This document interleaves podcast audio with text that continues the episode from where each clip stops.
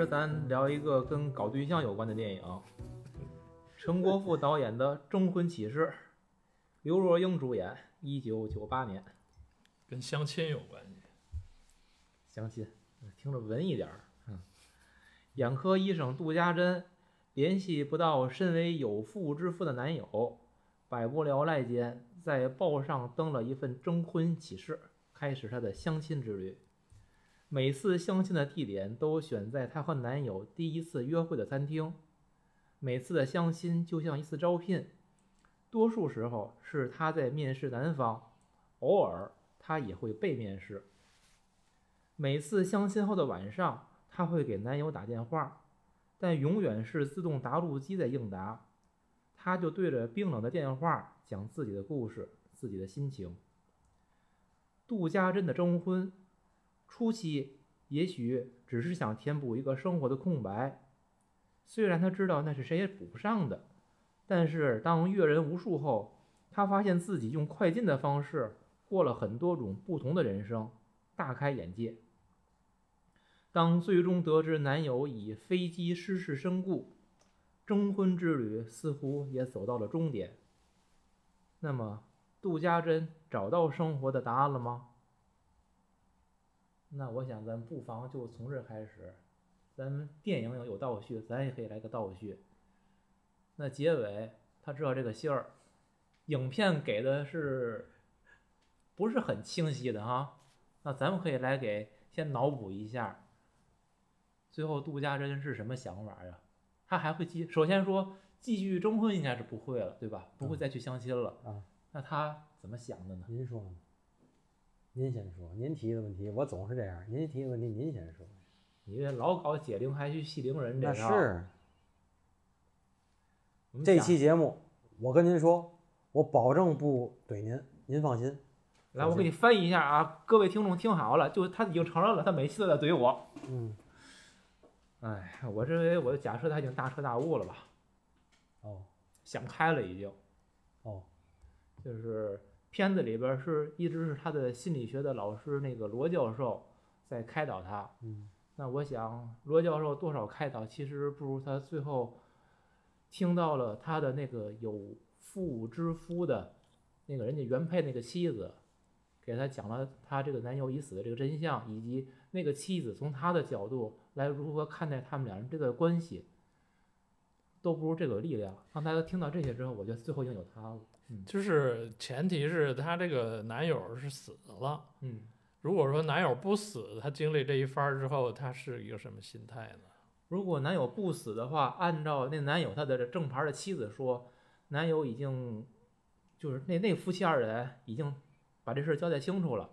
这个丈夫已经跟妻子说了他跟杜家珍的事儿，而且说杜家珍已经怀孕了，而且想把这个孩子生下来这件事儿都已经跟他妻子说了。他妻子实际也已经意识到她这男她丈夫很爱杜家珍，而且杜家珍所给她丈夫的这个付出以及爱是她以前没有过。她似乎也给不了的。我认为她已经打算有放手的愿想法，能不能做做到那是另外一回事，操作层面不好说。但至少思想上她有这个想法，当然这也是建立在她丈夫已死的这个前提下。如果她丈夫不死，她想法可能也不是这样的啊。但咱假设吧，因为这只能假设了。她其实因为她说了，她丈夫能够把这东西拿出来跟她说，已经下了很大的决心，因为他不是这样的一个很容易说的人。那她经历过这么二十多个相亲对象之后，她对她前男，她对她那个男友的，是不是有一些改观呢？她的想法上，这个东西，这个电影里边嗯没交交代没交代，因为有两种可能，嗯，一个是她看了这个社会上五花八门的男人之后，就他那点事儿可能也不算啥了。对他不算啥，也许他会觉得，哇，这世界上人好乱好复杂，那我这个男友还是可能是最好最适合我，应该抓住他。也许他就是你说的，哎，这社社会上，这个比他好的或者不如他的，这这么多，这么这么丰富的人生，我干嘛要死跟他一个人，还是个有妇之夫，我非得跟他没完没了呢？这都有可能。啊，我说完了，该您了，那个咱们这个节目是一个音频节目，听众呢没法看见我现在刚才面对宁老师我非常迷茫的表情。宁老师说的我很迷茫，第一，我设定了我今天绝对不跟宁老师对着干，哎，所以呢，就是宁老师说这些东西呢，我完全听不懂，我就很迷茫，但是并没有想跟他对立。另起一头，对对对对对对对对。沉默也是一种怼。我先说啊，我啊先说这个电影呢啊是我提的，为什么提呢？首先这电影我特喜欢，我以前爱跟人家聊人生、分析事儿的时候，老跟人家这些女青年们说你们要看看这个电影，因为这电影出来的很早，一九九八年，我当时买了盘。哎呀，惊为天人！我觉得这陈国富简直哪儿来的？觉得后来才知道他是什么北上了，当了华谊的艺术总监，完了又什么智取威虎山，又这又那的，我很对他很失望。但是当年的他，哎呀，双瞳也是他，对吧？一个征婚启事，一个双瞳，哎呀，惊为天人，真的。第二个缘起呢，是我有两年这个疫情期间，我讨厌他们让我戴口罩，我就不进电影院。然后为了支持我们天津本地电影群的正义行动呢，我走进了电影院，参加了一个独立电影的放映，全国一联的。这个电影叫做《珍珠》，是一个新锐导演李云波呃拍的，还在平遥电影节去年得了奖。哎呀，我期待很高。然后电那个导演也来了，映后，嗯，这电影是一个广州电台的主持人，叫做珍珠，这个人叫胡向真，然后相亲的故事，然后故事很乏味，然后呢，呃，其中还有很多那种模仿大师的，在夜里走来走去，空镜头啊，什么那种什么这那的，嗯，我映后我就问了两条，第一呢，就是您这种拍他走来走去，您不觉得在电影里占了很大比重吗？除了中间一段看广场舞的那段，剩下的我觉得就是意向性都不强。导演跟我说，我觉得我还拍的不够呢，我就想这么拿着镜头一直跟着他走。就是如果你适应了这个，以后再看什么这个四百集那个的，就是几个小时他走来走去，你就都适应了。我就是想那意思，就是我们创作者要有一个创作者的韧性。好，我接受。第二个问题触怒我了，我站起来很恭敬地问他，我说：“那您觉得您这个电影跟一九九八年的陈国富导演的《征婚启事》，我听说您也是一个著名的影评人，就是有没有借鉴或者说您有规避的地儿？如果我要是创作的话，我会有他这个，我会规避掉一些东西，然后或者说借鉴一些东西。这个他跟我说，他首先确实是个影评人，而且看过超过一万部电影，但是他没有看过陈国富的《征婚启事》。我当时我心里头一万个就万马奔腾啊！回来我就在我们电影群里骂街了，我说这个导演他是影评人是吗？我我真的得问他，我得问候问候他。如果你作为一个影评人，两岸三地的电影你没有陈国富是一个很有名的导演，姓陈的导演不少，也牛逼的也不多，陈果算一个，陈国富算一个。呃，如果你《双瞳征婚启事》你没看过，你还说你是影评人，你还看过一万多部电影，我你那一万多部电影是不是看的都他妈是逐梦演艺圈啊？我操，或者网大呀？这你真得这么想，你想啊，咱这每年咱不说国外，就是国内院线公开上映的，有名的没名的，你想一年得多少电影？不是影评人呐，你是作为影迷，至少你从咱这个年龄、啊那年代，看 DVD、看 VCD 过来的，这个东西你绕不过去。你绕不过去表，示你要真绕过去了，你就是说，就是说，比如说你是一个特牛逼的一个看书爱书的人，你说他妈《红楼梦》你没看过，我操，那那咱就不聊了，那咱就那咱还聊个屁呀？那咱还聊？我恭恭敬敬的问人家，我这两年走进电影院，我遇见一个，然后我更显出郭德纲伟大，更显出郭德纲伟大。郭德纲说，都他妈是同行的衬托，我操，得加个他妈的，都他妈的是同行的衬托。这宽宽容宽容一点儿。那你一衬托，你就看出来，哎呦，真好。首先，《征婚启事》不是这些台湾电影儿、台湾男性电影演员的深度厚，不是这个问题，而最牛的是，我认为是陈国富对话外音的运用，就是他有时候把镜头怼着说话的人，有时候专门不，专门就说不只有声音没有图像，但是他一直在说，一直在说这些人。这个节奏用的，就是而且跟情节的推进。你说这电影有情节吗？情节弱，也是一种描述状态的电影。但是这些状态是不是都很抓人？你看它，对吧？所以您想说，比如说什么分析挨个，你你喜欢哪个的表演，你更不喜欢哪个表演，我觉得都没必要，我觉得都挺牛逼的，而且一个人一个样，千人千面，这个是没问题的。就是首先我我说我这个珍珠这个电影啊惹着我了啊，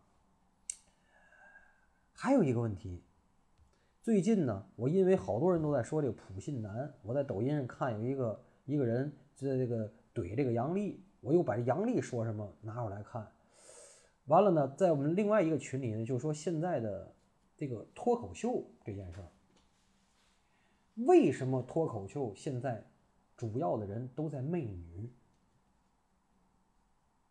为什么？他们说说脱口秀的主要的那种这个观众人群呢是女性，所以如果你要不媚女的话，你的收视率就没戏。那我说男的都干嘛了？男的打麻将、喝大酒，或者搞婚外恋了，反正不是在看脱口秀。哎，你仔细想想这个有没有道理？有道理。所以脱口秀都在媚女啊。女性观众确实多，对呀、对然后媚女以后就会有杨笠这样的人说，然后杨笠主要不是说这普信男吗？然后我关键，我我抖音上关键这锵锵三分钟这男的呢，就天天就争，就是分析这征婚个案，这是个男的，他就是专门站在这个杨笠对立面儿，他说这东西呢比较得我意，但是我也有不同意的地儿，他就说什么？他说普信男这个概念是对那些捞女、拜金女的精准打击。首先，这个普信男这个概念呢，要稍微的科普一下。我觉得咱们听咱们这个观听咱们节目的听众都是这种高级知识分子阶层，我觉得应该都知道吧。简单说说吧，简单说就是一个你有普通的资源，但是和你普通资源不匹配的自信的男性，所以叫普信男。就是说，如果你日进两百万，什么秦霄贤啊，什么什么郭麒麟啊这样的，你有自信你就自信吧。但是你他妈的房子还有贷款呢，你还在征婚的时候你很有自信，你就应该去死。这是杨笠等人对这个普信男的一种概括和评价。嗯，首先这个男的啊，古语说“无信则不立”，信有很多种，有信念，有信义，当然也有自信。你要是这男的要不自信，天天这样的人，我觉得也不容易被人爱吧，或者说不吸引人吧，起码。当然，这个电影里头也有好多普信男。这个电影，咱拉回这个电影来说，而且这些都自信的不得了，就是见一面，当时就跟人家有上床的要求，有这个要求，有这个要求。完了，那个金世杰演那个，就是你别再见别的征婚对象了，那也是一种普信，对吧？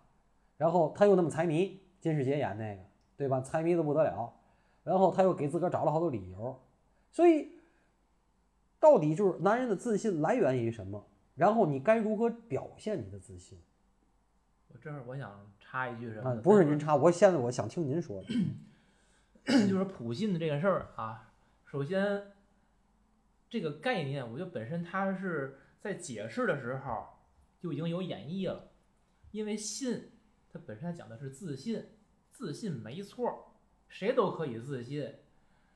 那个钻石王老五可以自信，那要饭的他也可以自信，但他自信的东西跟层面是不一样的。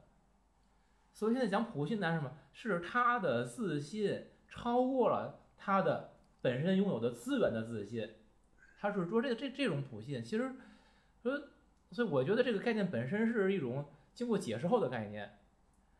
嗯，还有一个我想说一点，就是你像你说这个有点岔开，说杨笠，咱们现在说这杨笠说普信，大家还能听得懂，可能再过一年两年，咱有人如果再听咱这节目，杨笠是谁呀？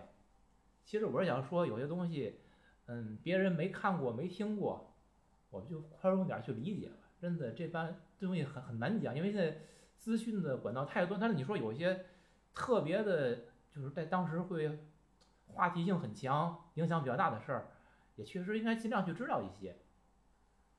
然后你说这个这个普信男，我对这事儿其实是没啥感觉，我只是想就这个普信本身做一点我我的理解。这个解释，那你还想请你接着说？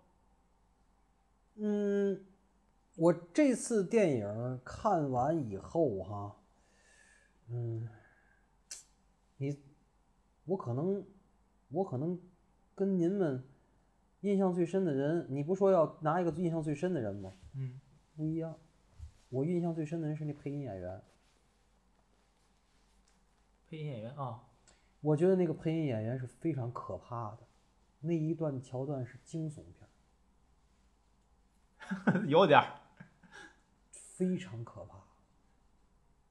我以前没看出来，那一那一段是很可怕的，就是说一个人他能够这样那样。我相当于变想起来脸了。我想起来一个小故事，我没我没我没攻击谁啊。当初我姨的儿子，嗯，长得挺漂亮，挺招那女生的，曾经带回家一个小女孩儿，也挺漂亮。然后我姑叔叔家不都经常在北京的呢？他比我大几岁，她比我大得大挺大大个几岁，所以她都上大学了，我还上中学。我那会儿我外婆还活着，我外婆这一辈子经历了很多事情，然后呃，也吃饭也聊天也这也那也没怎么着，完了，等走了，我那这算堂哥呀，堂哥就问，因为我堂哥跟我外婆关系非常非常好，因为从小都是带他啊，他爹妈没时间，就是我外婆带他，就是感情特别深。我外婆说嘛就是嘛，我外婆说这不行，我外婆北京人，从小上教会学校，告诉这不行啊，嗯嗯，堂哥说怎么不行？他不是中戏的吗？他不是演员吗？学演员。那一会儿哭一会儿乐，你觉得他哪事儿哪阵儿是真的？我外婆就说到这儿，最后俩人就分手了。打那以后，我据我知道，我堂哥没找过演员。后来我堂哥是大夫，嗯，找了护士，嗯，还自产自销了啊。所以，我我到今天我还记得我外婆那句话，你你嗯就是说他如果演得好没毛病，但是如果在生活中，他哪下是真的？如果真演得好的话，他得哭和乐，你看这个吧，他能自由的控制自己的悲哎喜，你你你能明白吗你？听我讲这嗯事儿，就是咱这节目，就是我又能连起来说有意思。嗯那个在《卧虎藏龙》里边儿，嗯其实李安说过，演员的悲喜，他演出的时候哪下是表演，哪下是动了真情，嗯作为一个导演都知道。就至少说，他说作为我，我都看得出来。嗯嗯，杨紫琼演的于秀莲在那个山洞里边最后抱着李慕李慕白已经死了嘛，嗯躺着。那会儿杨紫琼腿摔断了，嗯她是腿架着，是一个柱子后边支着这个李慕白，嗯周润发演的。这这把这场戏演起来，说杨紫琼那会儿就是真哭，嗯，她是她近一段的经历，她个人生涯的这种悲喜，嗯跟这人物角色结合起来是控制不了的。嗯他说这段戏我都不敢多拍几遍，就拍完之后，所有这个在场的工作人员都在哭。他就是说，是看得出来的真假。嗯说如果说看不出来，可能是你自己对这个人物，就是你对这个对象的理解，对你当时所处情境的理解不够不够深刻。反正李安是这么讲的，嗯，真假骗不了人。那拉回来，咱接着说你这个，没有没事儿，没嗯没有什么了。嗯我就是说这个一个问题，还有一个问题呢，就是我以前老推荐人看，就是说这个，嗯，这电影里有句台词，就是刘若英自己说的，说命运对我们每个人都很不公平，嗯，太白了，不需要这么说都。就是说，你这二十多个这个故事看完了以后，你觉得征婚这件事儿是个非常让人绝望的事儿。有好多什么人就说什么什么那个征婚见面好玩，我都得试一回去。而且包括现在还有什么婚托，我听说还有什么就是这种东西，就是因为现在每个人的各种你的背景，你所有东西都可以量化的。你有没有贷款？你的房子有没有什么这那个多大？怎么回事？什么十八、一百八、一米八什么的，这些都可以量化。我觉得怎么说，还是第一阶级固化造成的，就是难以阶级跨越，你很难脱胎换骨，鲤鱼跳龙门。还有一个问题是，好多人都想抄近路，都想不劳而获，都想躺在功劳簿睡觉，然后进门就房产证加名字，或者离婚掰条腿，是还是就是站在自己的利益上考虑问题，而且想把自己利益最大化造成。您刚才说的这个东西呢，我想最后说，我现在也忍不住了，我就告诉您，就是说，您觉得这个呃，家珍她最后什么结局，我就告诉您，您认为家珍文艺吗？起码有点小文艺吧，还老跟这个男孩，就是还在男孩最初的那茶楼上，然后他每次都坐不同的位置，完了还根据不同的时令怎么着？那我就告诉你，我以前说过呀，文艺女青年四大结局啊，开店自杀，出家拉拉，你觉得哪个好？开店这两年疫情，在我认识那帮在大理、在在丽江、在他妈的泸沽湖开开客栈、开茶馆的，都快他妈饿死了，天天就快要饭了。现在的抖音那个直播唱俩歌，那跟以前撂地有什么区别？你觉得？只是原来撂地，现在在网上撂地，网上那块地儿撂地，然后收的保护费比较高，就是抖音那刷礼物分一半，对吗？然后呢？您说，如果他没结婚，如果那男的没死，我就问你，最理想的结果，那男的没死，那男的婚离成了，那男的过来娶家珍了，这女孩叫杜家珍，过十五年以后，这男孩又碰这男孩又碰一个李家珍，怎么办？是不是再来一遍？到那时候，杜家珍就变成了电话那头的那个女的。您想过吗？这是我想的更具体的结果。我觉得最理想的结局有可能不是吧，？我觉得最理想的结局就是她这男友死了，死了是理想的结局，死了她才有可能重新开始生活。你觉得人怎么重新开始？我问你，包括那女的说：“哎呀，我能放下了，我能重新开始了。”什么叫重新开始？洋人讲叫 start over。什么叫 start over？啊这事儿你他妈不是电子游戏，人生是人生，人生是一部连续剧，你别给他绝对化，那你不是人生是一部连续剧，人生不是电子游戏，你关了把电拔了，这事儿就完了，哎，对吗？他一定是在某个基础上的重新开始，他不可能是从零开始，那一定不是。但是就是说，他总得活下去吧，他总得就是你得走未来的路啊。信重新开始这四个字儿。看你怎么理解他吧，这件事儿。你要按你这这种说法，那就全都死去，只能我没说死去，四大结局，我不选死四大结局。对呀、就是四大结局啊。就是负重前行。对啊，砥砺前行，哎再创辉煌。我们看重的是前行，嗯，不要在乎多少不要多少砥砺。你要前进，要前进。嗯哎，那你们你觉得刘若英演的怎么样啊？刘若英电影我看了很多，包括包括她前期的《嗯少女小鱼》啊什么的，我倒觉得刘若英以前比现在演的好，不是，咱咱就我就是因为你说演的不错呀。征婚这算演的不错吧？为嘛嗯？她以前身边这些男的都太有才华了，陈国富、李安啊，呃不是就是陈国富啊，那谁，包括鼎盛时期的张艾嘉呀、少女小鱼什么的，嗯，很好。他后边说实在，这些这些有才华的男的都跟他保持距离了以后，他有时候容易就是太用力，演的用力。以前以前他其实是块璞玉，这些人怎么扒拉怎么有，反倒好，反倒好，嗯，我我是比较觉得朴素。他大伙儿的演，没他那错没错会儿的表演朴素，对你这个词儿朴素是好事儿。特别像呢，就是是朴素，但其实这边儿吧，我觉得也没太多的演技，就是基本是他是体验着角色，这种描述状态的电影儿，包括你回来看看《少女小鱼》，你找来很不错，就是一个就是到美国移民，就是黑那儿的，都不是移民，就是偷渡的黑那儿，然后他的经历，嗯，这种描述状态的电影儿呢，就是你就跟着你就跟着角色走，然后呢，导演让你怎么演你就怎么演，然后你有一些你的理解，然后当然导演在选角的时候是选的这个人就跟你比较贴合，或者甚至会帮根据你的性格再去改一改这种削足适履的这种这种相应的情节的话，其实就会相辅相成的有一些加成，明白吗？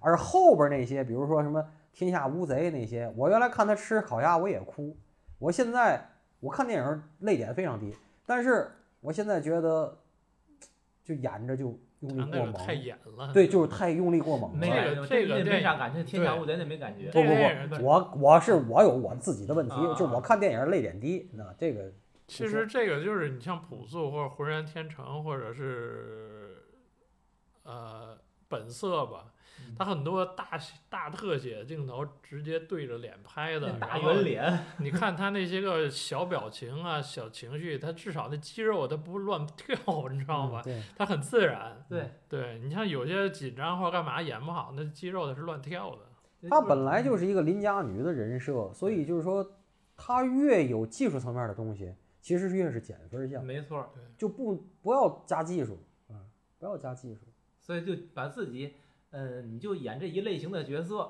然后按照你剩下的事儿交给导演。哎，对啊，你就你自己是什么你就演什么就得了。所以啊后边如果你碰不到那么好的导演和那么牛逼的男人呢，你就没有光了，你的光就暗淡下去了，就像他现在一样。你这能明白吗你这有你不用我怼，你这自然会有人怼你了。能明白吗？嗯确实是跟着好人学好。我老说这个，你后边那男的牛逼戳着你，你就是也有思想，你颜值也也有物。那徐静蕾跟着王朔的时候就是牛逼，那离开王朔他就是个大傻逼，那就是这么简单。你别老说我激动，那就是这么回事儿。跟好人学好，哎，你说这个有机会咱聊聊王朔的东西，我也做成一个系列。那致女儿书呢，简直呢，在我这儿，我我认为致女儿书和和我们的女儿谈话，那就是世界明珠，明珠，世界名著，同意同意在我这儿，知道吗？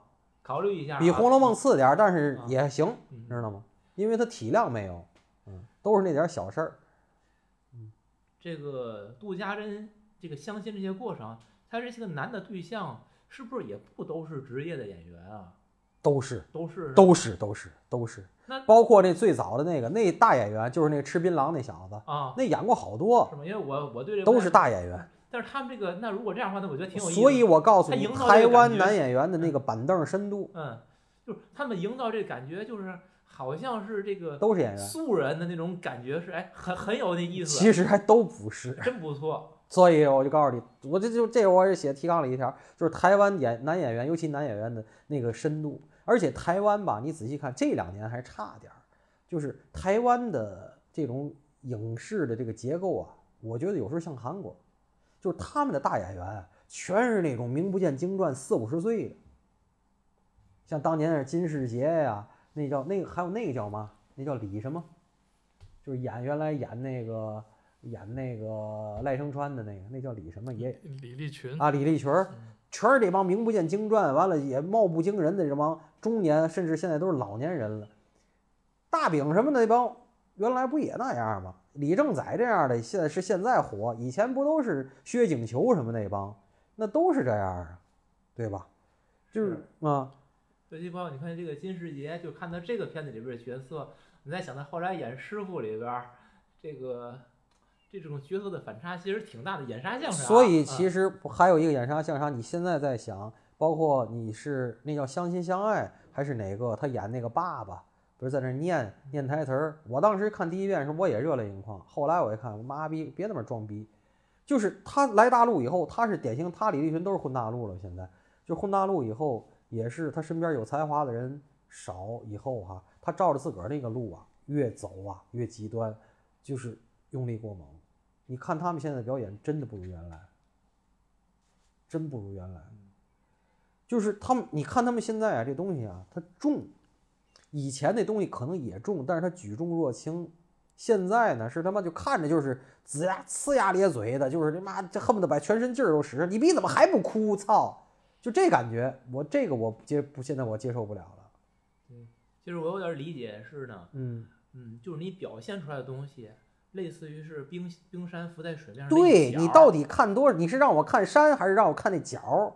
底我有琢磨头儿。底下托着那个东西，嗯好看的一定是底下那个托儿很大，你看不见。对，但是咱们现在呢，你只能看见表面这东西，但底下它劲儿顶不上，所以你就会觉得不好。就是说，没有。所以我突然就想你说，有的东西为什么有的东西你也说不出来，它就是感觉不好；有的也没什么特殊的，你就感觉好。你觉得他表演了吗其他其实有表演，对就在底下吧？那些东西你你说我为什么节省？因为我妈妈节省，我节省不是为了节省，我是为了陪伴。你看他有他自个儿一套混蛋逻辑，然后说的还他妈倍儿真诚，你知道吗？他你就觉得他妈这玩意儿这傻逼在放屁，但是他说的倍儿真诚，你知道吗？完了跟我反驳不了他啊，你反驳你还反驳不了他，你知道吗？就听着你也只能尴尬，就是很尴尬。他自个儿说的一点都不尴尬，这就是就就就这种表演。你说他是表演就是表演，你说他是流露就是流露，牛逼。你像后来那什么，你对我女儿得好，你这个你我怎么不饶你这那个？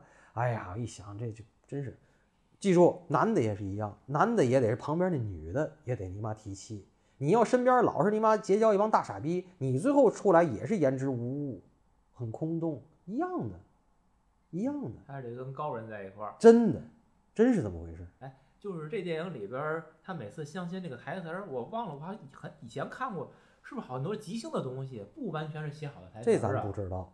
啊，那你你看过？因为我记不清了，好我好像以前看过这个它嗯是有一本小说来支撑的，那个那个原著作者他就是写了他自己相亲的这个过程，嗯然后可能是陈国富拿过来改了改，改成他的电影了，那肯定是不会有太多即兴的。哦这这这是有原著的是吧？对对，你你知道还记得吗？是谁谁写什么的？回去找来看看可以。呃，找不着，我翻过找不着。找不着了是吧？对对，但是所有的那个有那个目录啥的有，你从豆瓣能搜出来的目录有。那前面有两段，一个是那个，嗯，啊，嗨，那是谁呀？道长给写过什么东西还？后来写的可能是后来出版的，嗯，可以找找。这个整个相亲的过程，咱最开始为什么相亲，咱就不用讨论，咱肯定是因为她跟她这男友这段她有个空落落的感情，哎，她怎么想填或者什么什么原原因？嗯，你相亲一次、两次、三次，其实影片表现的挺明显的，都不太成功。然后也许人家对她满意，但是她自己应该是认为没有太合适的，那她还在一次又一次继续相亲下去。如果说，比如说前几次，那你都相了十几次了，二十次了，那你还要继续相亲，就是在这个过程当中，就你们怎么去体会他这个杜家人他心里的一种变化？我我是感觉啊，他其实已经知道了，我这种方式可能很难找到一个，咱就填补空缺先搁一边儿，就哪怕能够跟我这个比较投脾气对话的人都很难找到，他还要继续做这件事儿，他在做什么呢？就你们怎么理解他这种想法？你刚说了一点，我觉得挺有意思，就是你除去那些个找乐儿了啊，就是啊卖那个那个推销员的那些个东西，防狼器、防狼啊对喷雾，对，然后你看，大部分男性啊，对这个刘若英这角色都都是基本是同意了，我满意了。有的甚的恨不得咱就赶紧交往吧，就是这种，对吧？嗯，相反年年龄不大，长得又好看，相反是女嗯性这边儿倒是非常犹豫，各种这个东西是是不是有一定代表性的？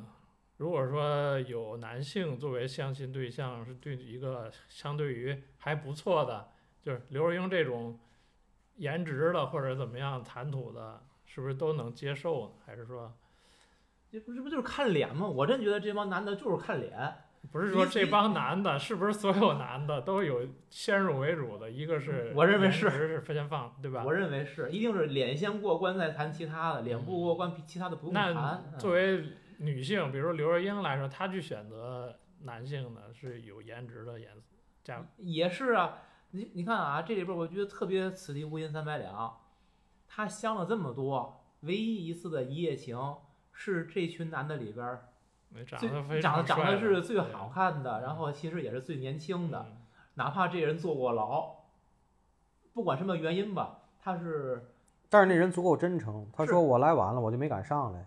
是足够真诚，但其实按他的这个社会背景来说，他应该是这群人里边就是属于有污点的，你坐过牢最不好的。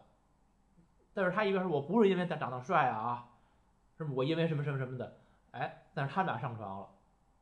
你你说你说的东西跟你心里想的那是一回事吗？我真的很怀疑这一点。而且影片到了最后，嗯，话外音是就是我还想再跟你见一面的，唯一见第二面的就是这个男的，对吧？虽然是镜头是给了好几个男的，但是真正提出要见第二面的，就是只有坐过牢的这个跟他发生过一夜情的这个人，跟他说希希望再见一面，其他人都没表，那说明什么？还是只有这个人跟他有可能在发展吧。所以这个我觉得这点儿挺现实的，你不是还是先看颜值嘛？你说你相来相去，你相的是什么呀？只有这一个坐过牢的男人对他真诚吗？其他人不真诚吗？其他人可能也是各式各样的，有一点儿小问题，对吧？你看第一个上来就嚼槟榔、抽烟，这个东西我觉得 一般人是不接受的。就是有这种不良嗜好的。对嗯上来就不良嗜好，他这个好就全是不良嗜好。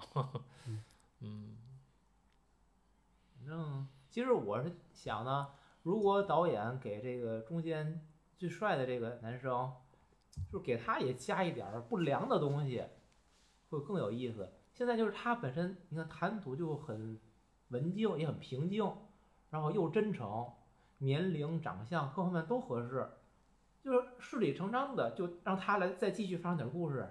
不，台湾那些好多意外你不台湾台湾好多那小流氓儿说话都都都文质彬彬的，真的声儿也不大，跟跟你理解流氓俩一样，真的。不是我在这里边儿不是说流氓对比，是说这一一群男人之间的一种对比，嗯就是你给他身上加一点儿其他那些，你就想把他也打破了呗，让刘就别那么好了，就别那么好了。放里嗯放一点儿，嗯，哎，这样会更有一些个戏剧性。那他比如说可以了，如果说他是不是就选择了把之前那段感情就遗忘了？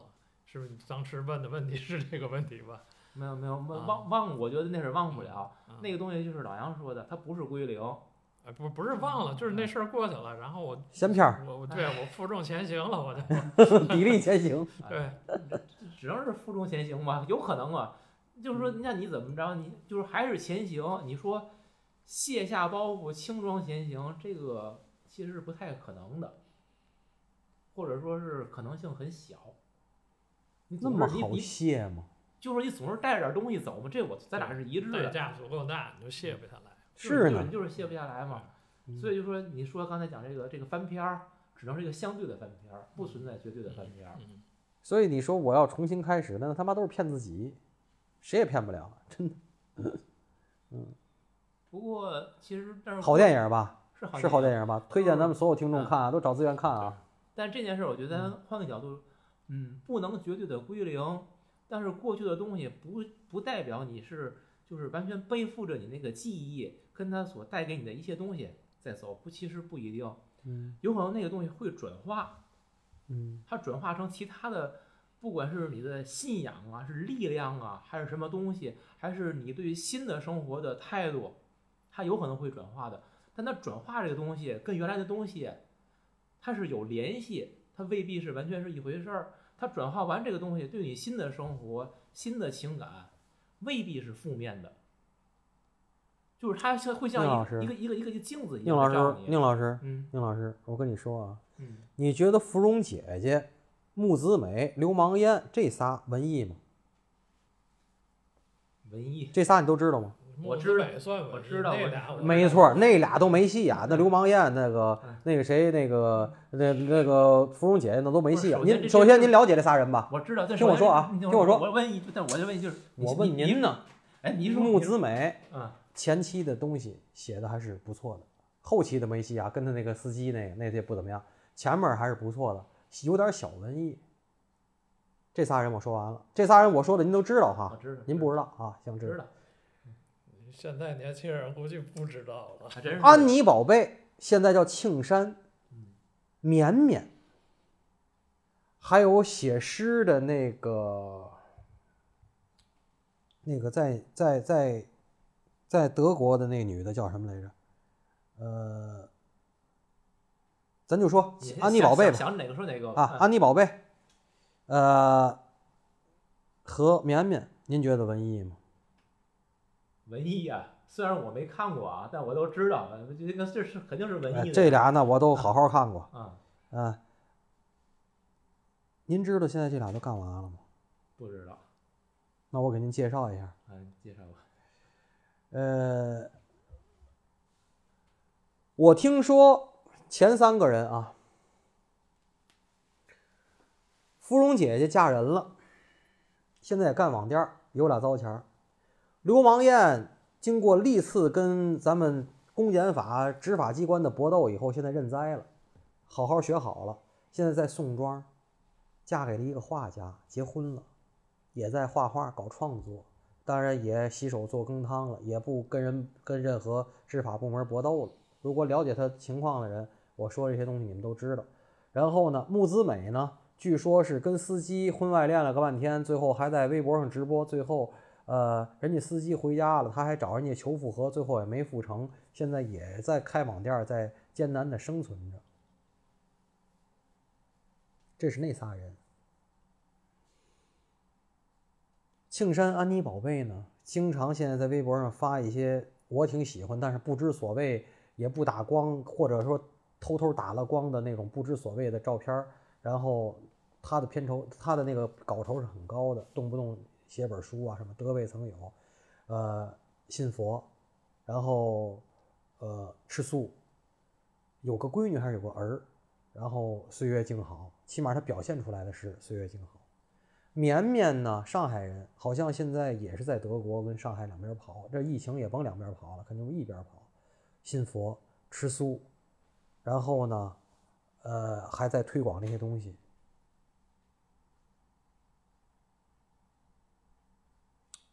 您觉得杜家珍？我不是说刘若英啊，刘若英后来结婚以后也在不停的给人家推什么中药的理疗，因为她那丈夫好像是是个中中医啊，还是什么，反正有这方面的。完了没事就养生啊，什么这那的，养生局儿，估计也手拿保温杯。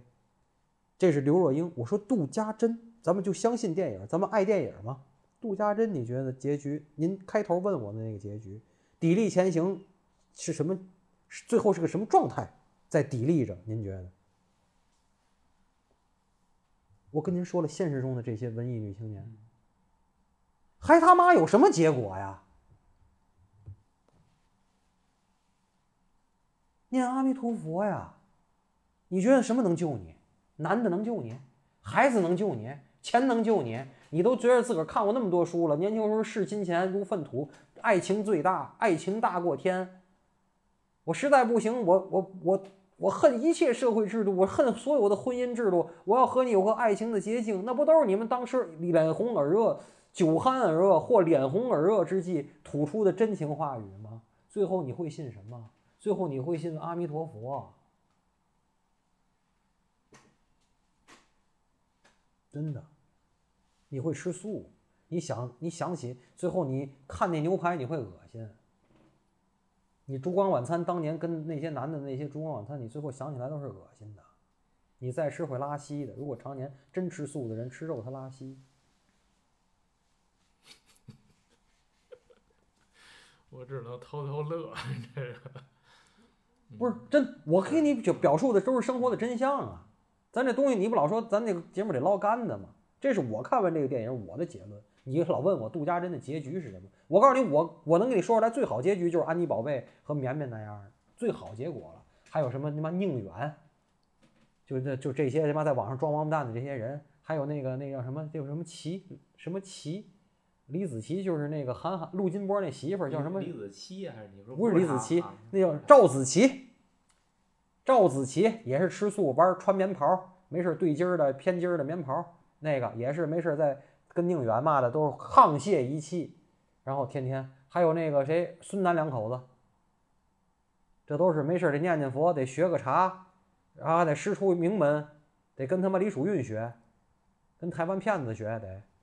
然后没事得弄个跪坐，我说你妈逼，你从小都不我跪坐我练过，不告诉你我膝盖也是有病。你从小要没练过跪坐，那咱们这个人你坐那儿纯属装王八蛋，那累极了那个。那日本人那跪坐坐一天，康人家说起来就起来，咱那个我跪坐半小时，我得人搀我。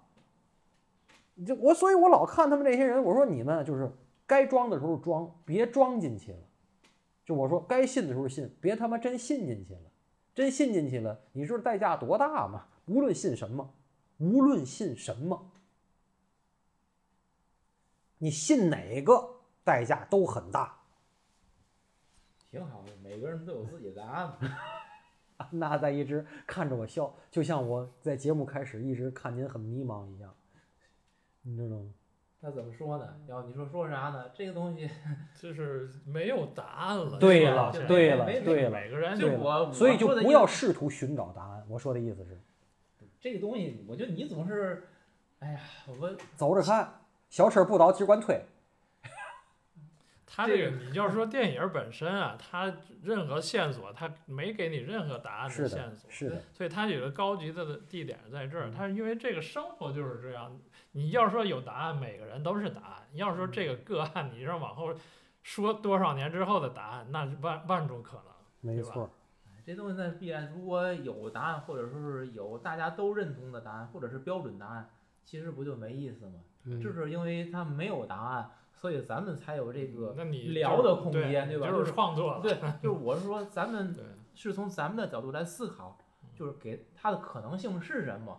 那从咱们的角度，每个人说出不同的可能性来，那么是给听众，让他们再从他们的角度去理解，然后这种碰撞，我觉得是最后要达到的效果，而不是说我或者是谁，咱们要给出一个什么样的答案，从来都不是这个意思。所以我觉得有时候您总会说这个这个找答案不是找答案，而是说答案的可能性。这也是咱们节目的一个效果。对，这是咱们节目一个效果，这是戏中戏。戏中戏，你还没看出来嘛意思是吧？我我明白呀，我靠，我每次都是被掀出去那个 对呀、那个。牺牲，一个牺牲。其实这哎这戏我觉得特别有意思的一个点儿是什么呢？就是这个整个的相亲的过程啊，嗯就是我们每个人的生活其实都是在一种相对封闭和稳定的状态下。我什么意思呢？嗯，就不管是你是工作、生活还是学习，嗯其实你这个圈子嗯，它都是相对稳定和固定。那就现在就网上就说了，安娜如何破圈儿？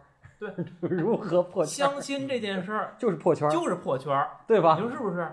如何破圈儿？如果杜家人不和不通过这种方式，哪个男人会把他的故事讲给他听啊？哪个男人会这么真诚的表达自己的内心啊？不会的，神经病吧，对吧？你们既没有可能坐下来，他也不可能讲给你听。而现在因为这个相亲这个平台，会让他尽他可能的最大的努力来展现他自己。我老说男男的是是是是是孔雀科的动物，就是没事儿老开屏儿。你觉得就是征婚里边儿，其实大部分男性还是想展现自个儿认为自己认为自己最好的那一面儿。对啊，大部分啊，嗯也不是所有。嗯，现在不乏，我估计也有那种搞怪以怪出奇的，但是大部分是想。可是你看看这二十多个鲜活的个案，就是他们表现出来他们的最好的一面儿，是很戏谑、是很滑稽的，可是又如此真实。对，这就回到了在我之前说过的自我认知你理解的你对你理解的你对。和别人眼中的你，不有那个图吗？不有那图吗？是哪个才是你呀、对吧？谁说的算的这事儿？嗯，对，这个其实我就想一，嗯、咱们在天津就是已经消失了的一个独立书店，就是那个金丰书局，就是他们那个老板两口子，因为我以前总去他们那儿买书或者聊、嗯聊，就挺熟的。嗯他们早期其实经常会跟顾客发生一些个冲突，嗯就是后来我开始我也觉得为什么会这样呢？后来就他们跟我说，你知道吗？就是你如果在我们店里边儿再做一次店员，你干两个星期，你会发现这个世界是多么的不一样。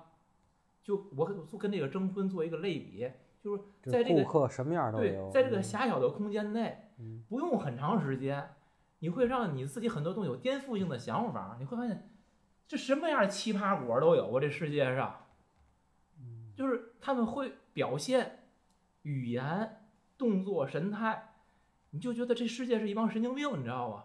就这种感觉，就是他们后来已经不太不大这样了。就是为什么会早早期是经常的？他自个儿可能不适应，对，其实我后来我明白是他们自己不不适应，就是本身因为他们个性就很强，个性很强，又又特别有想法，然后看到了一些跟他们的想法不一样，或者他们觉得见之不，咱认为这事儿没法论对错，只能说他认为见之不容的东西，他就不行，他就得怼，怼完之后就是冲突，到后来之后，其实他跟我说完那些之后，他们后来就嗨，我们见多了，已经习惯了，就是说。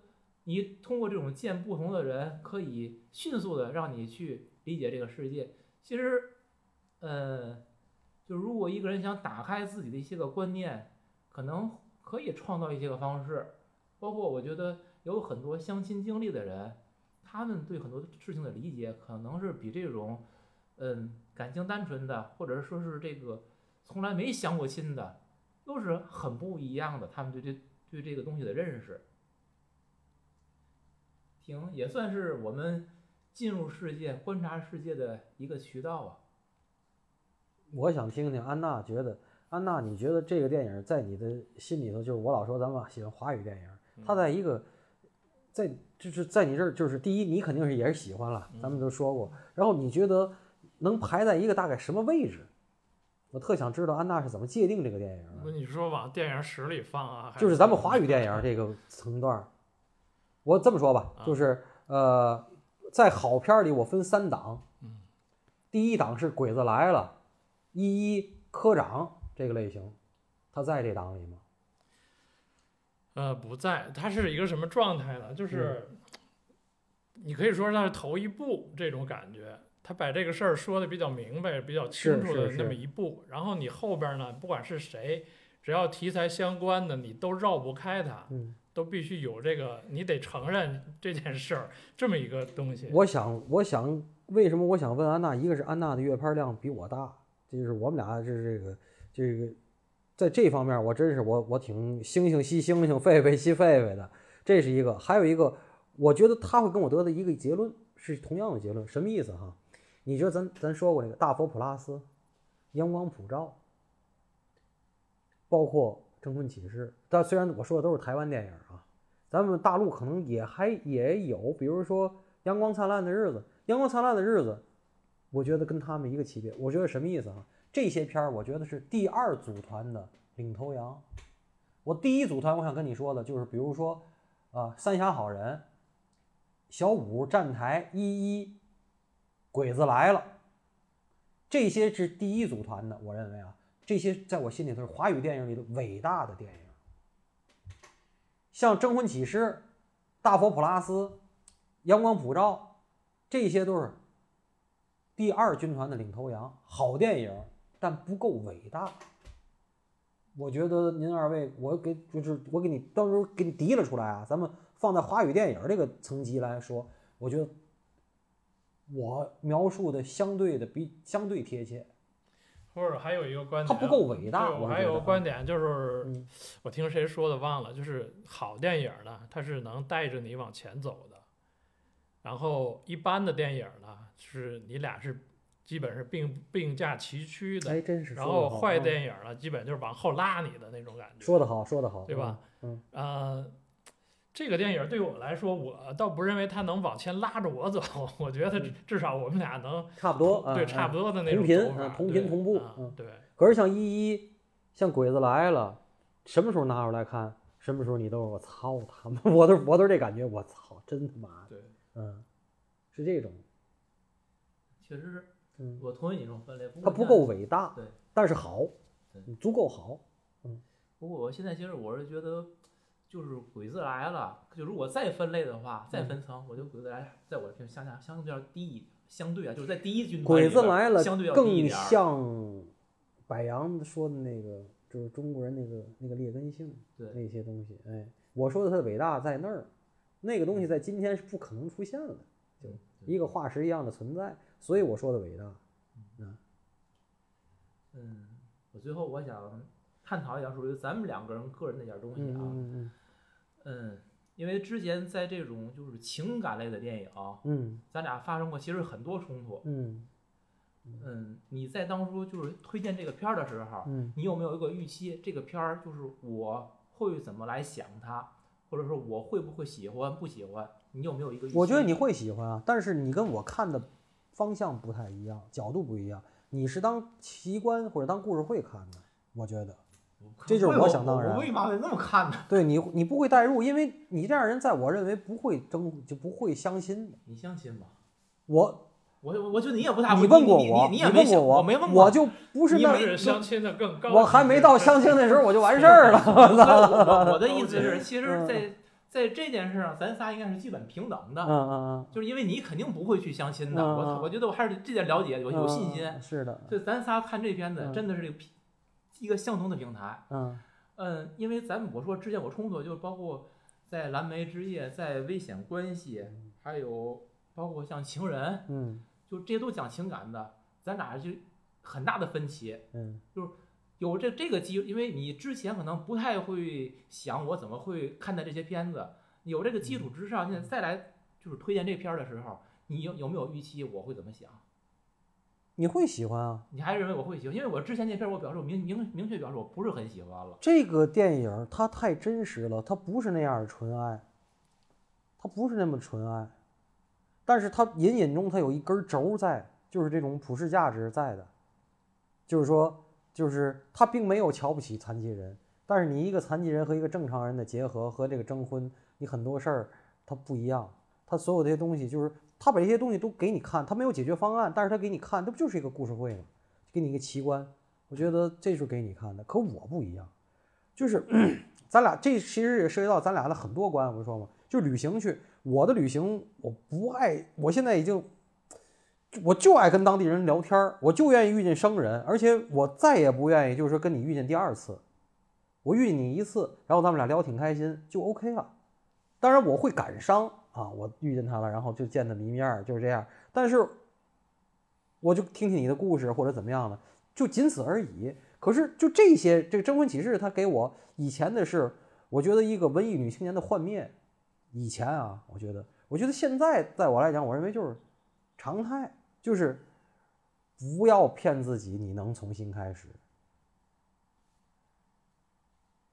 这就是我想说的。然后你想干嘛你就干嘛，然后珍惜时间，珍惜时间做你想干的事儿，就这样就好了。如果你认为你这会儿就爱就想去爱，那就去爱，你最大化的做这件事儿就好了。可是。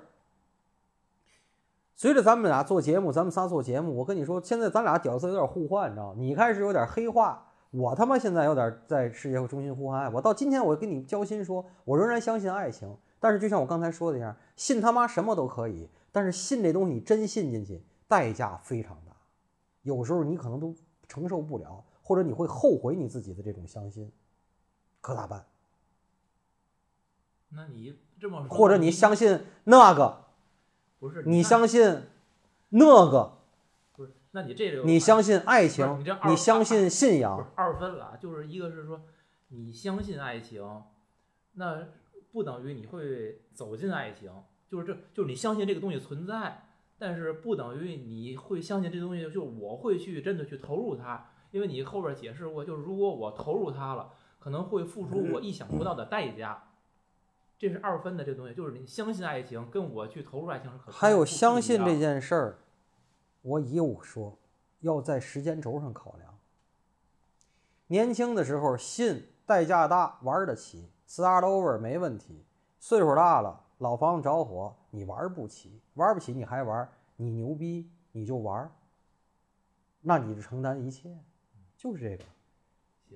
行我说说那个什么，就是因为我在思考为什么我问你这个问题。嗯，我在我觉得你会喜欢，因为你您您电影的品味现在非常好了。嗯，就是征婚启事，嗯，我看完之后，我就我真的是不说非常喜欢，也是相当喜欢。这是一部奇观电影。那之前那几个，我就想为什么我就就挺不喜欢的，是为什么呢？我就我自己思考之后，我觉得我做了一个简单的总结啊。嗯，原来逗我说是想说你自个儿，真是赶紧的，快点。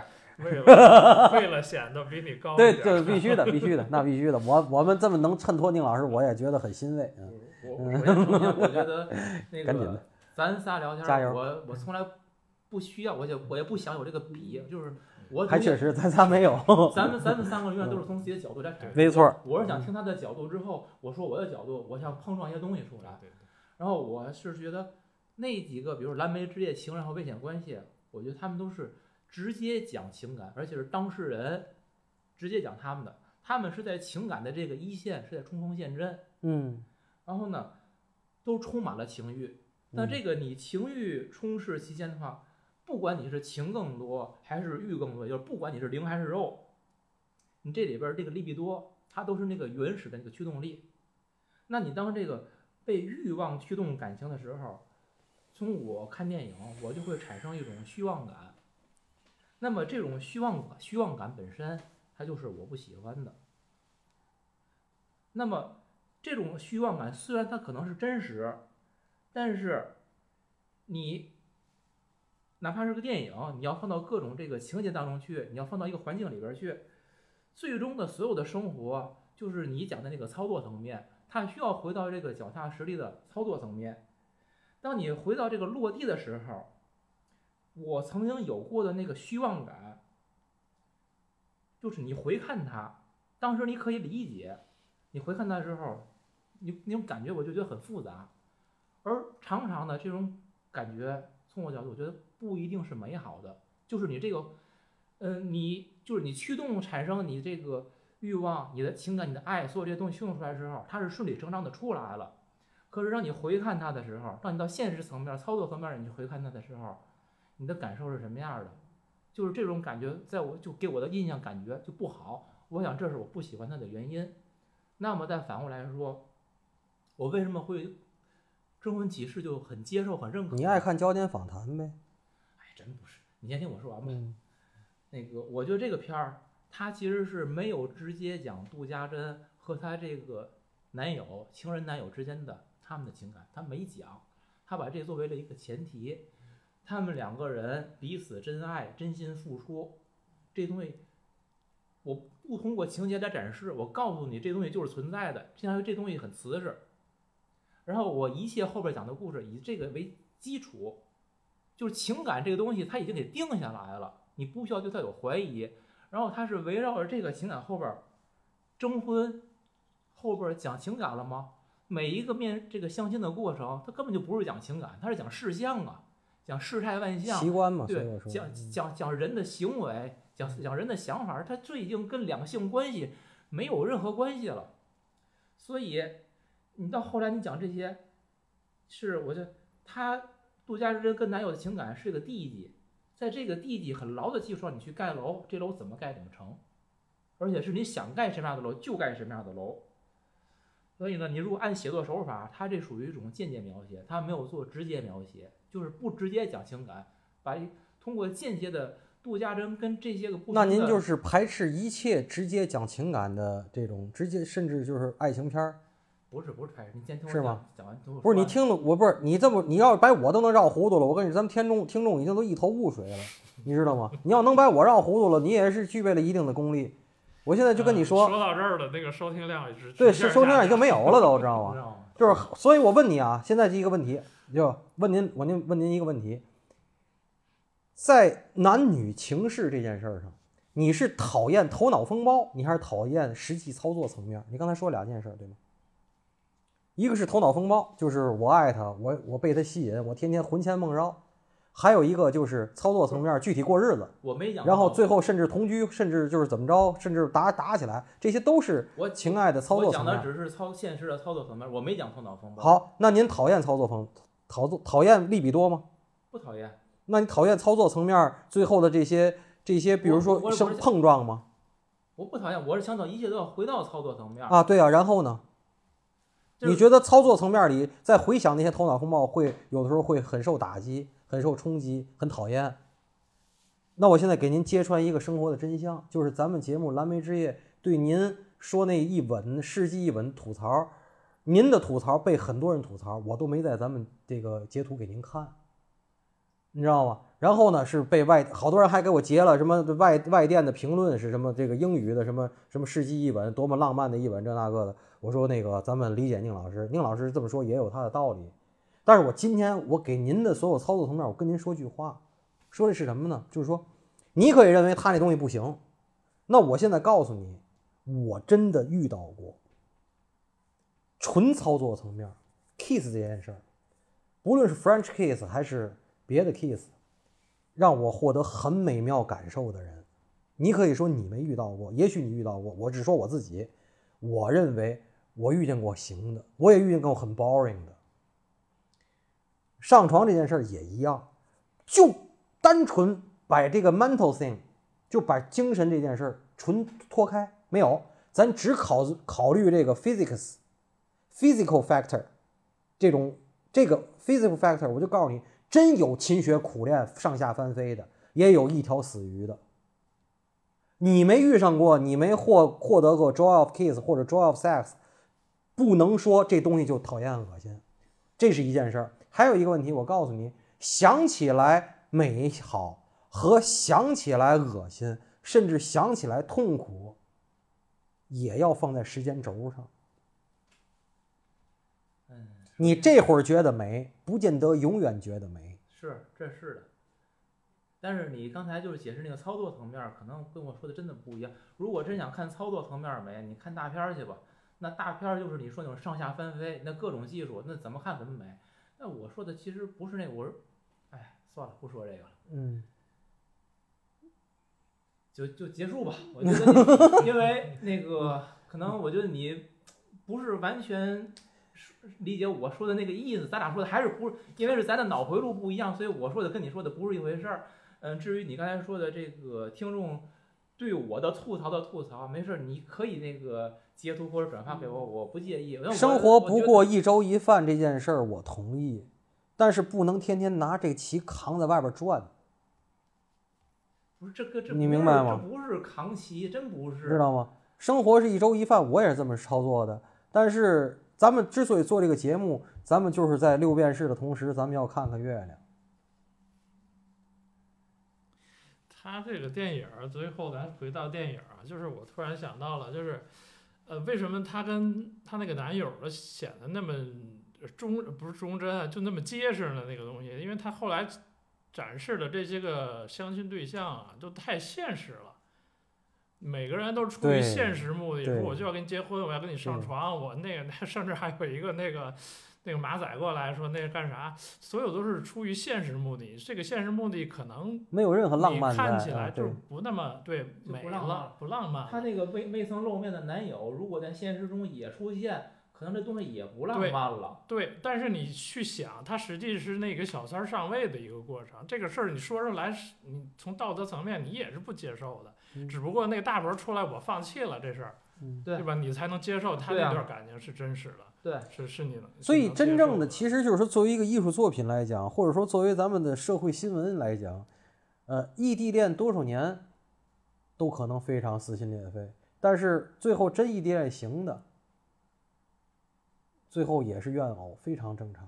还有就是我给你以前在咱们节目里讲过那故事，就是分别回家离婚，最后找到了自认为找到了人生真爱，然后最后一年过后也是怨偶。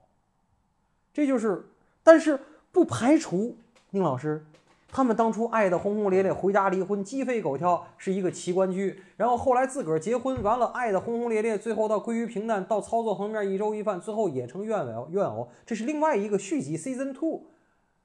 整个这个过程会做成很多的这个我们的谈资或者很好的文艺作品，您不能说他这故事很恶心。没错。其实我觉得不是刚才安是吧安娜呀，安娜的解释，嗯，很好的可以说是回答或者解释了，就是我的一些想法。嗯，他把一个很理想的东西先放在那儿了，但我不讨论这个理想的东西，我给你讲现实的东西。嗯，然后讲完现实的东西呢，你再回头再看理想，那个理想我还能给你在圆上。就是嗯其实开始讲就是一个小三儿上位的一个故事，这东西不能讲现实，一讲现实，第一显得不高级没意思了，而且会会很狗血可能，所以我不讲。就是我是说在写作上，他用一个一个曲笔，他理想出发，然后经历现实，最后回到理想，他转了一圈儿，可是那理想本身存在吗？我们很欣慰的看他有到您的可能不黑化，不是，它有可能不存在，在吐槽理想。他有可能不存在，但是这电影如何哎 如何让我们去接受、去看着他，觉得美好呢？就是我们追求那个不存在或者很可能不存在的理想，让那个东西存在，所以看起来美好。那就反过来回头说，我不太喜欢的那些东西，它是把那些个可能就本身美好或者不美好的那些东西，他以那样一种方式揉开让人看，反正我是不喜欢，是这样一种感觉。就是展示你想看的，就是也不能说是你想看的，就是你认为应该这样，他就展示给你这样的，然后不多不少就是这点东西。我们很你觉得感谢宁老师的或者真诚，我们或都者或者很感谢。说是吧？其实这个嗯世界的样子谁不知道啊？嗯，对吧？我们怎么去看它呢？我都约在那家餐厅哎我们第一次约会的地方。我会根据每天不同的心情不同的对象选择不同的位置。但是不管我坐在哪里我都可以感觉很安全。我可以变成另外一个人把自己藏起来。我唯一害怕的是如果有一天你突然走进来，我要怎么办？Your fingertips across my skin, the palm trees swaying in the wind. Imagine.